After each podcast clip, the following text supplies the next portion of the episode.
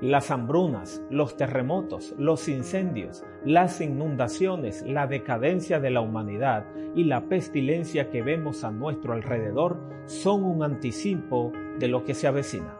Mientras sucede toda la fuerza de la destrucción, la persona del Espíritu Santo apela poderosamente a las personas de todas las partes para que se comprometan plenamente con Jesús.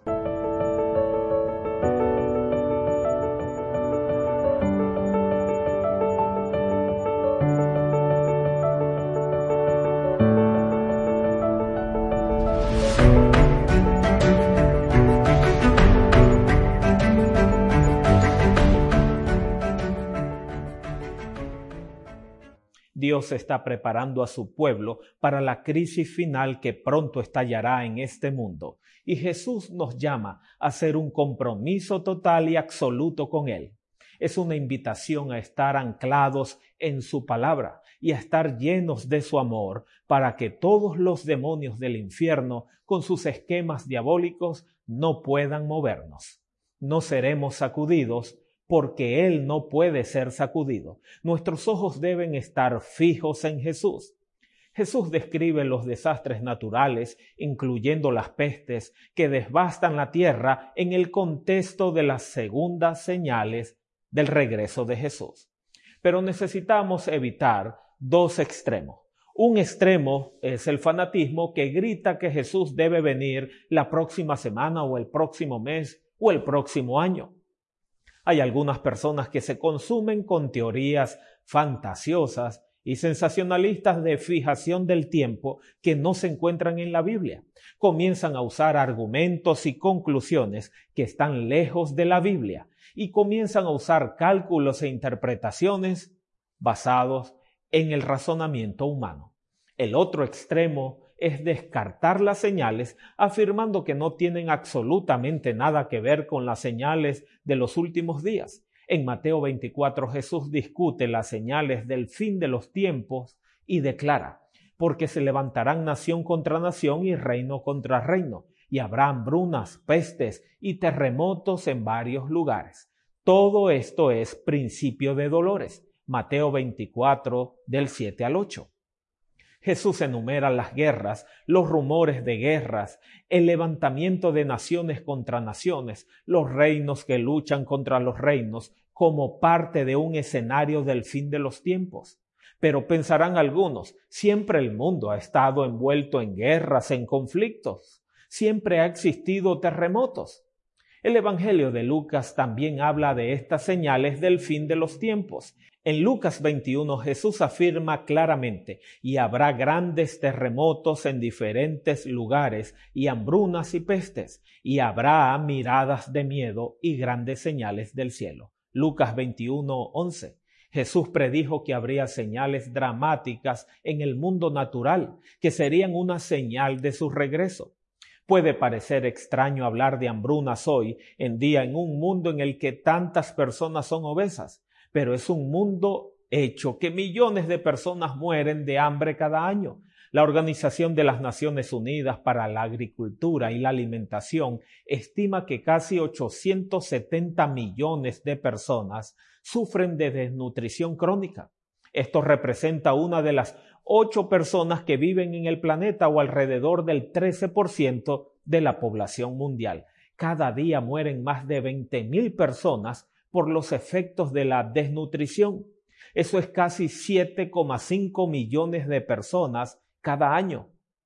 Jesús dijo que habría hambrunas, terremotos y pestes. El número de terremotos de 3.0 o más en la escala de Richter ha sido significativo. Mientras tanto, los tsunamis, los deslizamientos de lodo, las avalanchas, los tornados y las erupciones volcánicas han estado rompiendo todos los récords anteriores por su violencia y sus efectos desastrosos. Cada año se causan más de 24 mil millones de dólares de daños climáticos. Es como si toda la naturaleza hablara diciendo, Señor, es hora de que vengas y nos liberes. El terremoto del 2004 en Sumatra y el tsunami de Indonesia que le siguió tuvieron olas de casi de 100 pies de altura y cobraron más de 225 mil vidas. con miles de heridos más. En el terremoto que sacudió la provincia de China en Sichuan el 12 de mayo del 2008, casi 70 mil personas murieron y otras 18 mil fueron dadas por desaparecidas. El 12 de enero del 2010 en Haití fue golpeado por un gran terremoto. Según las cifras del gobierno haitiano, al menos 220 mil personas murieron y más de 3 millones se vieron gravemente afectadas. Recientemente el terrible terremoto en Turquía y Siria dejó más de 50 mil muertos. El 11 de marzo del 2011 un terremoto de 9.0 causó un tsunami que golpeó a Japón y mató a casi 20 mil personas. Los terremotos han sido frecuentes en los últimos 50 años. Jesús también predijo el aumento de las plagas. Las pestilencias son epidemias que afectan a países enteros. Las pestilencias también pueden ser categorizadas como enfermedades extrañas que destruyen nuestros cultivos, contaminantes que impactan el medio ambiente o sustancias nocivas que contaminan nuestro aire y agua un grupo de científicos se reunieron y emitieron lo que llamaron una advertencia a la humanidad.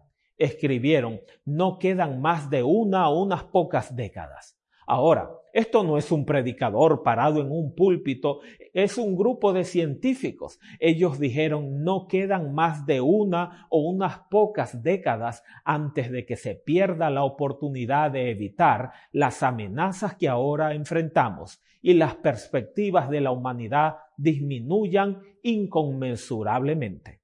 Están hablando del calentamiento global, el efecto invernadero, hablan de que los vehículos y la industria emiten contaminantes tóxicos de carbono a la atmósfera, del derretimiento de los casquetes polares y del aumento de los océanos. Esto no es alguien que llora como un lobo. El peligro al que nos enfrentamos es real. Estamos viendo otra forma de pestes en las nuevas enfermedades que están surgiendo en todo el mundo. ¿Se han preguntado sobre las nuevas epidemias? ¿De dónde vienen? Antes de que la ciencia pueda encontrar una solución o una vacuna para una, aparece la otra. Piense en las pestilencias que han cobrado millones de vidas en los últimos años. Han tenido el mal de las vacas locas, la gripe aviar, el SIDA, la enfermedad del Lyme, el virus de Marbut, el virus del Nilo Occidental, el ébola, el coronavirus, incluyendo el SAR y ahora el COVID-19. ¿Una señal del regreso de Cristo? Estos eventos indican que el tiempo se está acabando y que estamos viviendo al borde de la eternidad se está preparando el escenario para que los eventos climáticos descritos en los libros proféticos de Daniel y Apocalipsis se cumplan pronto. A la luz de las predicciones de Cristo en su palabra profética, ¿qué podemos esperar en el futuro? Los desastres naturales aumentarán, las hambrunas, los terremotos y las pestilencias aumentarán al igual que en los días de Noé, cuando un mundo pecaminoso lleno de inmoralidad y violencia llenó la copa de su iniquidad en rebelión contra Dios y las aguas de la inundación inundaron este mundo, así nuestro mundo se está preparando para los juicios finales de Dios. Dios apela amorosamente a un planeta descarriado, no hay nada más importante para Dios que salvar a tantas personas como sea posible. Cuando Dios retira su poder de protección, los desastres naturales y las enfermedades mortales se desatan. Dios no causa estos desastres, sino que los usa para apelar a nosotros, a nuestro raciocinio, en la fragilidad de la vida. Nos ponen de rodillas para buscar la única fuente de seguridad que está en Cristo y las promesas de su palabra. La Biblia es un libro lleno de las promesas esperanzadoras de Dios. La esperanza marca la diferencia. Cuando perdemos la esperanza, nubes oscuras de desesperación se ciernen sobre nuestras cabezas. El futuro parece sombrío y todo lo relacionado con el mañana parece incierto. Pero la esperanza nos lleva de lo que es a lo que puede ser. Pinta el mañana con una gama de colores brillantes, nos levanta el ánimo desde el barro de abajo hasta los cielos de arriba. La esperanza no es un deseo ocioso o un vago anhelo de un futuro mejor. No es un deseo infundado o una expectativa incierta sin una verdadera certeza o seguridad. En las escrituras, la esperanza es una fuerte y confiada expectativa basada en las promesas inmutables de Dios con la certeza de lo que esperas se cumplirá. Que el Dios de la esperanza os llene de todo gozo y paz al creer para que abundéis en la esperanza por el poder del Espíritu Santo. Versículo 13. Dios es un Dios de esperanza. A medida que captamos su amorosa preocupación por nosotros en todas las circunstancias de la vida, nuestros corazones se llenarán de alegría y paz y abundaremos en las esperanzas de nuestro Dios. Las promesas de Dios revelan la esperanza para hoy, mañana y siempre. Hablan con certeza de un mundo incierto, animan nuestros corazones y nos dan la sensación de que no estamos solos en este mundo. Hablan de esperanza a nuestras mentes atribuladas y de paz a nuestros espíritus ansiosos. Aunque nos enfrentemos a desafíos y la vida no vaya como hemos planeado o deseado, las promesas de Dios son seguras. Nuestra felicidad no se basa en la idea ilusoria de que nunca nos pasará nada malo, no se basa en el sueño mítico de que cada día es más brillante que el anterior. A veces le pasan cosas malas a la gente buena. Vivimos en un mundo roto. La enfermedad, el sufrimiento, la pobreza afligen a tanto a los justos como a los injustos. Pero aquí está la diferencia. Los que ponen su fe en Dios están llenos de esperanza. Nuestra esperanza está anclada en un Dios que nunca nos defraudará. Hebreos 6:18. Está arraigada en un Dios que está ahí en nuestras pruebas, con nosotros en nuestras dificultades. Tiene como fundamento un Cristo que una vez habitó en carne humana, que nos entiende y nos fortalece en todas nuestras pruebas. Hebreos 4:15.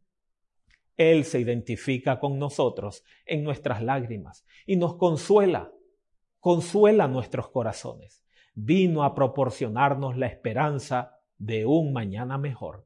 Hoy deja que tu corazón se llene de esperanza. Un día pronto Jesús vendrá y las penas y las pruebas, los desafíos y las dificultades de la vida habrán terminado y viviremos con Él para siempre.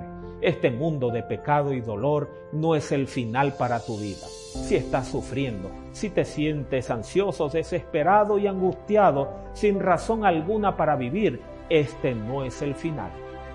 Echa tu suerte con Dios. Él quiere y desea profundamente darte la seguridad que en medio de tiempos difíciles hay esperanza. Hay esperanza en tiempos difíciles, en tiempos de lágrimas, hay esperanza en medio del caos. Dios puede otorgarte la paz en medio de la tormenta que puedas estar atravesando.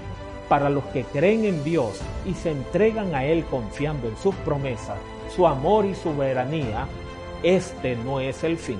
Allí, tú que me escuchas o me ves, ven a Cristo. Esto no es un mensaje de terror o de angustia, es un mensaje de lo que está sucediendo pero sobre todas las cosas es un mensaje de esperanza de parte de Dios para tu vida. Tú eres el motivo de su regreso.